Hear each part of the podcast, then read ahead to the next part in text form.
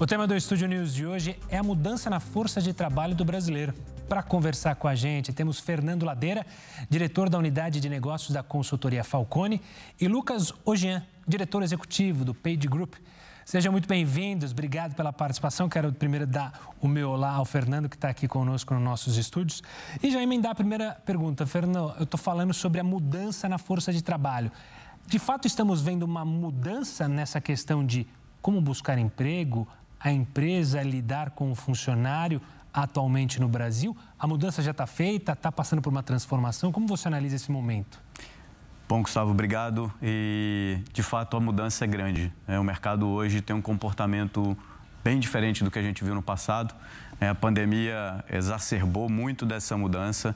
Hoje o emprego é volátil, as contratações são, são voláteis, né? então você pode ter concorrência por recursos, inclusive é, com o teletrabalho interfronteiras. Né? Você pode ter um programador é, que fala bem inglês, que tem um bom espanhol, que pode ser contratado por uma empresa americana ganhando em dólares. Então, assim, de fato, a gente percebe hoje uma mudança muito grande. Né? O, o equilíbrio entre as forças aí, entre empresas e entre, e entre trabalhadores, ele é completamente diferente do que foi no passado. E isso, obviamente, para as empresas traz desafios específicos. Né? Vou dar meu olá também ao Lucas, que está remotamente com a gente, também participando do Estúdio News. Lucas, obrigado pela participação antes de mais nada. Também quero ouvir sobre você, sobre essa mudança que a gente está vendo e também questionar se tem a ver também um pouco com o que a gente viveu na pandemia. Isso acelerou esse processo de mudança?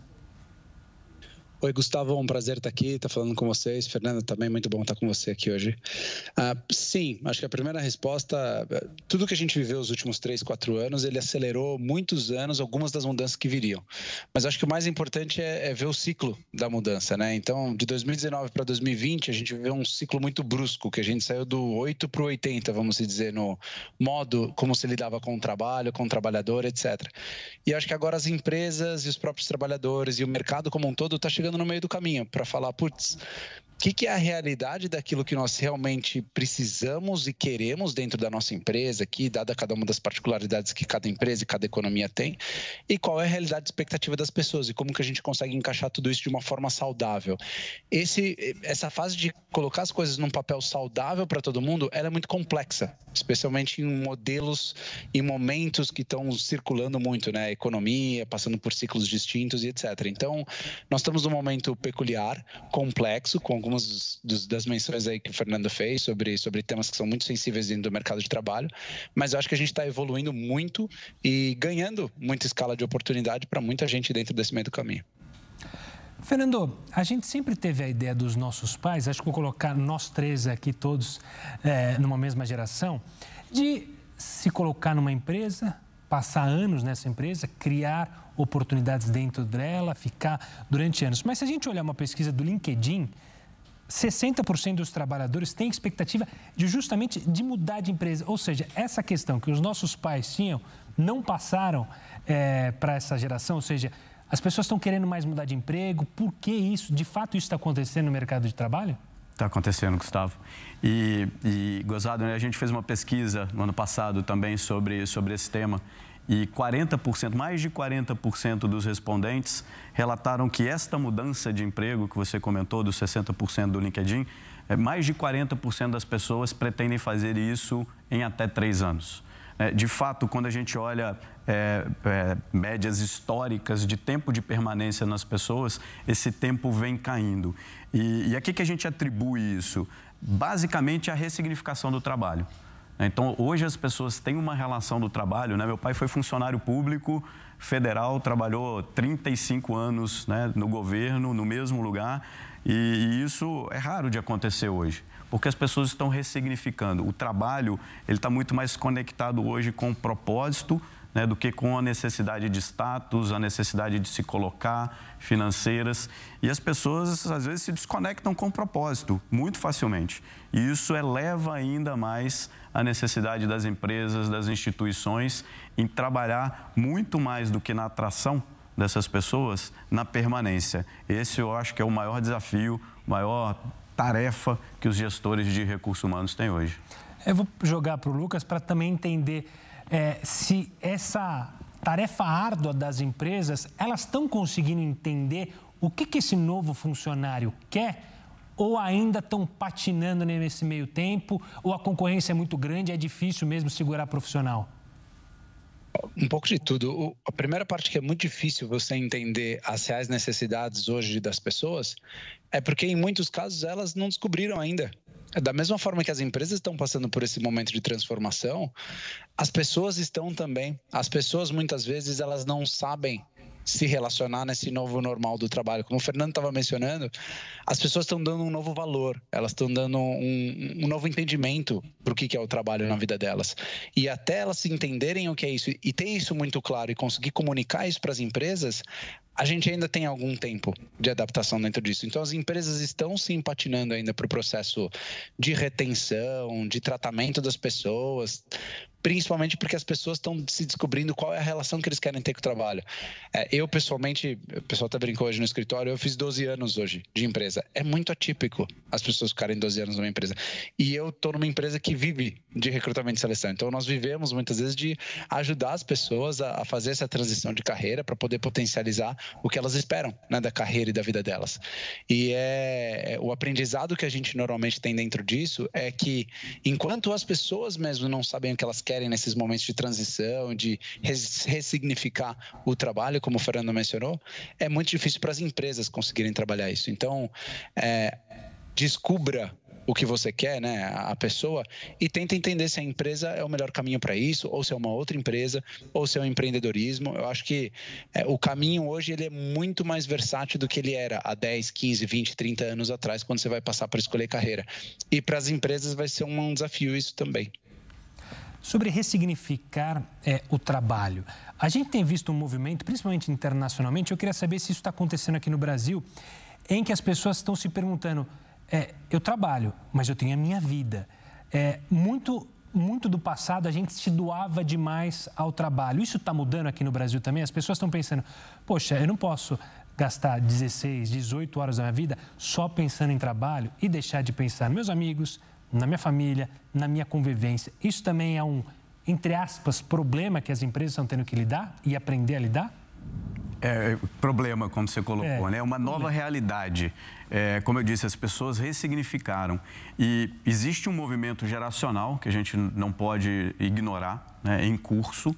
É, a geração atual e que está entrando no mercado de trabalho, ou parte dela que já está no mercado de trabalho, é, tem de fato uma hierarquia né, de, de, questões pessoais, trabalho diferente, como você colocou no início aqui, de nós três, né, onde a vida pessoal ela toma uma dimensão muito importante na vida dessas pessoas. E a pandemia acentuou isso de forma dramática, porque pessoas perderam parentes, pessoas perderam amigos, né? houve um momento ali de reclusão muito grande e as pessoas ressignificaram a própria vida e a relação com o trabalho. Então, sim, Gustavo, é um, é um desafio muito grande né, para as organizações lidar com isso, né? porque é, ao mesmo tempo, você tem gerações diferentes coexistindo ali. Você tem gerações é, baby boomers, né, que são mais ligados a poder, mais ligados à questão econômica e financeira, e que muitas vezes não entendem uma geração que estar com os amigos, estar com a família, trabalhar menos e mesmo assim ganhar menos é mais importante do que status, do que carreira, do que um carro bonito. Né? A geração às vezes nem liga tanto para essas coisas né, como as outras gerações ligaram. Então, de fato, é um desafio. E, e assim, o, o, o, o tema né, de recrutamento e seleção é super importante. Né? Atrair esses novos talentos, essas pessoas nesse cenário é um desafio enorme. Mas a gente costuma dizer o seguinte: trabalhar na atração, né, na marca empregadora, é um desafio, mas trazer pessoas e não trabalhar para que de fato elas permaneçam é como enxugar gelo. É como se você trouxesse gente, recrutar, recrutasse, trouxesse os melhores talentos, mas as pessoas estão saindo entre os seus dedos como areia. Então, de fato, né, trabalhar para dentro também é, é, um grande desafio e a gente pode explorar isso aí nos próximos, nas próximas perguntas. Claro. Ô, Lucas, eu, eu citei a questão da qualidade de vida, em se preocupar, é, e o que a gente ouve muito é uma expressão que está usando, principalmente para profissionais, é a saúde mental é, e a qualidade da minha saúde mental dentro de uma companhia. As empresas estão tendo que lidar com isso e estão sabendo lidar em deixar a saúde emocional, é, saúde mental do seu profissional de acordo com as expectativas dele, sem sobrecarregá-lo, para que ele continue e não busque outro mercado, outra empresa, saia do ramo? A questão e o tema de saúde mental foi uma das grandes novidades, um dos grandes booms que nós tivemos aí durante o período de 2020 e depois 2021, né? Quando você teve diversos casos de pessoas sofrendo um pouco mais com a saúde mental, com o estresse, com o fato de todo mundo estar tá trabalhando tecnicamente dentro da casa de todo mundo, né? Remoto, você via o que estava acontecendo, etc.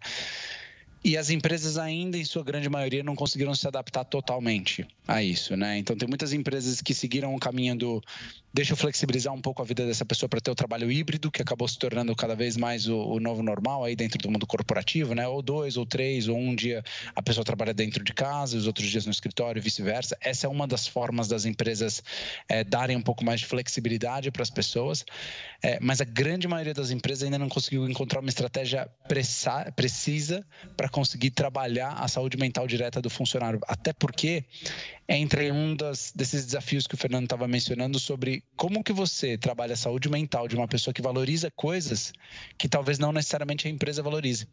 E ainda é um período de adaptação. É, talvez esses gurus tenham trazido respostas da época deles, mas não sejam as perguntas que os trabalhadores hoje estão fazendo para essas respostas. Eu queria trazer um tema aqui para ambos, antes da gente ir para um rápido intervalo, que é sobre algo que tem sido criado lá fora também em testes em algumas empresas, que é a semana de quatro dias.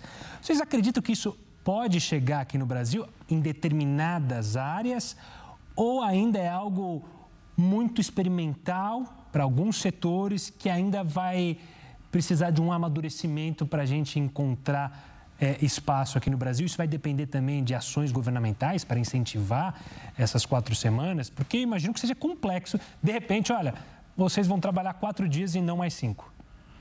É, é um desafio, Gustavo. É, essas tendências que a gente vê, as tendências de trabalho que acontecem no exterior, principalmente nos Estados Unidos, né, que tem uma economia que a nossa é muito ligada à economia dos Estados Unidos, elas acabam chegando no Brasil. Né? Então, a gente teve recentemente no, no, nos Estados Unidos o movimento do Great Resignation, né? que foi um movimento é, muito forte de desligamento voluntário das pessoas, as pessoas deixando o trabalho, muitas vezes para não fazer nada, né? para pensar na vida. E esse movimento aconteceu e, de alguma maneira no Brasil. Então, é natural que esses movimentos eles cheguem. Hoje, né, a gente já tem empresas praticando isso né, de, de, maneira pontual, às vezes não necessariamente uma semana de quatro dias, mas uma semana mais curta, o que a gente chama de Short Friday. Né? Algumas empresas e alguns segmentos já praticam isso. Por exemplo, né, a Falcone, onde, onde eu trabalho, né, já é uma prática que a gente tem. Tem os seus desafios, porque a gente atende clientes, a gente trabalha com serviço, mas a gente precisa né, é, também estar tá aderente às nossas políticas então, tem os desafios de estar meio diferentão do mercado, mas a gente está vivendo muito bem com isso. E os benefícios, os ganhos são muito maiores do que, é, do que os efeitos colaterais negativos, vamos dizer assim. É, a gente tem um time hoje que tem tempo para poder é, fazer suas, suas coisas, é, porque quando a gente está imerso no trabalho e numa rotina, principalmente de serviços, e essa prática, tá, Gustavo, que você mencionou, ela tem acontecido muito em empresas de serviço, em que o nosso tempo é o tempo do cliente. Né? Então, dependendo do segmento, isso vai ser uma realidade mais ou menos presente, mas fatalmente isso vai acontecer. Lucas, o Fernando tocou num ponto e, e, acho que vai de encontro àquilo que você falou há pouco sobre esses gerentes que enfrentam dificuldades. Porque o Fernando falou que várias experiências são positivas, aqui no Brasil, fora do país. Se a gente lembrar é, no período da pandemia, também muito se falava: olha, o home office é uma maravilha, as pessoas estão produzindo mais. Mas ainda assim, quando a pandemia atenuou e a gente conseguiu retomar uma vida normal, Grandes companhias falaram: não, a gente quer o funcionário aqui. Eu quero funcionário aqui, essa ligação precisa ter o funcionário aqui. É, até uma provocação: olha, se o funcionário não está no local, na hora da promoção vão se esquecer dele. É, é, é muito com aquilo que você falou, né? É, os gerentes de outra geração talvez sejam reticentes a essas mudanças, essas novas oportunidades de se trabalhar. É, há mais ou menos pouco mais de 50 anos, mede-se produtividade né, do, do, do, trabalhador né, por país e etc. Historicamente, o Brasil ele tem uma produtividade não em horas de trabalho, mas em o, o produto final, né, que ele é muito menor do que alguns outros países, né, principalmente os países que normalmente a gente se compara para pegar boas práticas trabalhistas, né, como Estados Unidos, países nórdicos e etc. Então, na minha leitura, é, e, e, o Fernando pode corroborar com isso, eu acho, principalmente pelo histórico da Falcone, tem uma questão muito mais forte do como a gente faz a gestão de pessoas, como é feito o trabalho interno de cuidado das pessoas dentro de casa, para que os nossos gestores possam se tornar pessoas que sabem gerir a distância ou que sabem trabalhar com pessoas diferentes e que conseguem se adaptar a realidades e contextos diferentes. Atualmente, no, historicamente no Brasil, nós treinamos pessoas para trabalhar num determinado padrão, num determinado modelo, e aí vai chegar nas, nas empresas, as empresas têm que correr atrás do tempo. Então é bastante complexo de ser trabalhado com as pessoas. Claro, claro. Eu me empolguei aqui nesse primeiro bloco, vou ter que chamar um rápido intervalo, porque a conversa é boa e anima quando a gente fala, obviamente, sobre essas mudanças na forma de se trabalhar, de buscar emprego. Então eu vou para um rápido intervalo, coisa rápida mesmo. Studio News volta já para falar mais sobre essas mudanças, sobre mudanças de carreira, preocupações com demissões, tecnologia, mas é já já.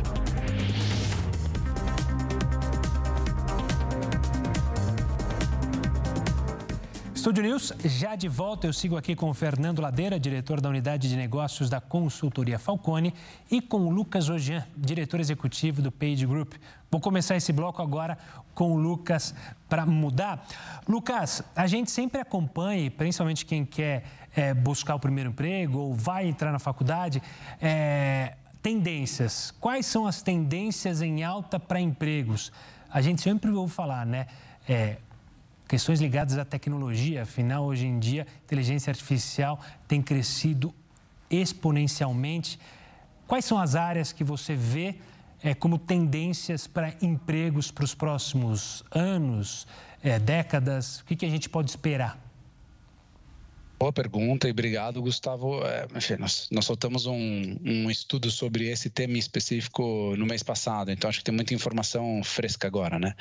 É, pegando por setor e talvez tipo de atividade que as pessoas realizam, quando você fala de tecnologia, que costuma ser a primeira coisa e mais na mente de todo mundo, né? Tem vaga, tem vaga de tecnologia, né? Porque se fala muito nisso. Ah, realmente, os nossos negócios de tecnologia, eles cresceram mais de 50% nos últimos X anos aqui dentro é, da Page nos últimos anos, e isso tem sido muito produtivo. Mas, por exemplo, o mercado de tecnologia vive um, um, momento de mudança de ciclo, em que muitos dos tipos de posições que eram buscados nos últimos seis meses, 12 meses, hoje não são mais. E são outros conhecimentos e outras expectativas que se tem no mercado. Então, a exemplo, o mercado de tecnologia é um mercado com muitas oportunidades, centenas de vagas que não são cobertas por falta de profissionais bem preparados, não só no Brasil, mas em escala global, e conecta muito com, com posições globais que a gente conversou no, no começo é, do bate-papo, é, mas é um mercado que exige também um nível de preparação e educação e atualização contínua. E esse é um grande desafio para as pessoas dentro dele, porque aquilo que você sabe hoje, pelo qual você pode ser empregado hoje, às vezes daqui dois dias vai mudar totalmente a tecnologia e você vai precisar saber de outra coisa. Então, o mercado de tecnologia é um mercado que tem muita oportunidade, vai continuar tendo muita oportunidade no futuro, mas você precisa estar se atualizando sempre. É, outros mercados que para nós têm crescido muito e, e, já há uma demanda mais especial esse ano, é, a gente já nota mercados que são direcionados a tudo que envolve vendas e vendas técnicas como um todo. As empresas e o mercado está exigindo mais retorno das empresas e precisa-se disso. Então, áreas de vendas como um todo, especialmente vendas que exigem um conhecimento e um conteúdo técnico específico, eles têm sido cada vez mais quentes aí dentro dos tópicos que a gente tem acompanhado, o que é bom para as pessoas, porque forças de vendas e, e, posições de vendas elas são um volume gigantesco né, dentro do Brasil, mas precisa de um conhecimento específico muitas vezes de mercados mais técnicos, seja ele telecomunicação, que é algo que cresce cada vez mais e no Brasil segue sendo forte, alguns outros tipos de prestação de serviço, como energia e etc. Então, você tem esses serviços de pesados que crescem muito e outros mercados é, que também têm crescido, mas áreas de vendas como um todo sendo reforçados. É, e no caminhar disso também, que a gente já tem notado no início desse ano, posições dentro do, do, de estruturas de finanças no que tangem a posições mais é, de governança corporativa e, e da área de governança de finanças como um todo, como auditoria interna, gestão de riscos, compliances, até por indicadores complexos que a gente teve econômicos no começo do ano, em algumas crises específicas, é normal que isso aconteça. É, então, esses três mercados, pelo menos, esses três tipos de posição, são coisas que a gente já viu no começo desse ano ter uma é, importante mudança significativa por tipo de perfil e um bom dentro daquilo que está sendo contratado. Não dá para se deixar de fora também no mercado como o Brasil, que é tão grande, áreas e setores e posições como um todo de engenharia. É, é curioso falar isso, mas acho que há 10 anos atrás, para quem estava no mercado trabalhando, falava-se que faltava tremendamente engenheiro civil no Brasil, né? E depois nós tivemos uma crise tremenda em alguns anos é, no mercado de engenharia civil e isso depois voltou, né? Então, apesar desse movimento cíclico de alguns tipos de posição, especialmente dessas quatro que a gente mencionou, elas são quatro posições dentro do mercado brasileiro que a gente ainda vê um fomento muito grande dentro dessas áreas de necessidade. Importante, a mesma coisa que a gente falou com educação e atualização para tecnologia, ela serve para esses outros mercados. Então, posições de vendas, posições de finanças, posições de engenharia, elas exigem uma qualificação excepcional das pessoas. E eu diria um ponto número dois, cada vez mais o inglês se tornando aí um, um fator determinante para a escolha de, de, cargos e funções. É, é o mercado está cada vez mais globalizado. É, muitas vezes uma própria empresa brasileira que não tem operações em inglês, ela recebe coisas dos Estados Unidos ou da Alemanha ou da China, tá, e você precisa entender e saber o que está acontecendo e se passando. Então, a exigência em respeito à qualificação técnica e educação das pessoas, essa competência de idioma e uma capacidade de comunicação e solução de problemas, né, para as pessoas realmente conseguirem trabalhar em equipe, etc., são as coisas que mais têm determinantemente mudado o mercado, tá? Então, de forma resumida, talvez a nossa pesquisa, Gustavo, essas áreas de atuação e esses comportamentos e atitudes, elas sem dúvida têm moldado o profissional do futuro. Claro. Fernando, também quero ouvir a sua opinião e trazer um adendo. A gente falou e eu é, indaguei sobre posições, mas a gente vê uma onda no Brasil recentemente, anos para cá, de incentivar o empreendedorismo. O jovem brasileiro ou o trabalhador brasileiro tem esse sonho? Isso é, é mais um discurso? Ou de fato há vontade, principalmente quem fala de tecnologia, olha, vou criar minha startup, vender para uma grande empresa e ficar milionário. Isso tem ainda no imaginário? As pessoas pretendem não trabalhar para os outros, mas trabalhar para elas? Existe, existe, Gustavo. É, assim, o Lucas conhece muito do, do, do, tema né, de mercado de trabalho e tal, e foi extremamente completo na, na resposta dele. Eu queria só voltar um pouquinho claro. né, e falar assim, sobre a questão das competências socioemocionais. Né? O Lucas falou muito aí de áreas técnicas, comerciais, de engenharia, de vendas e do conhecimento técnico, da habilidade da língua. Agora, com a introdução da tecnologia cada vez mais no trabalho, notadamente a inteligência artificial, o chat GPT, que ainda é um ensaio né, de alguma coisa que vai ser relevante no futuro, é, as pessoas cada vez mais vão precisar de competências soft habilidades de relacionamento, habilidades de comunicação, resiliência, capacidade de solução de problemas, como o Lucas trouxe.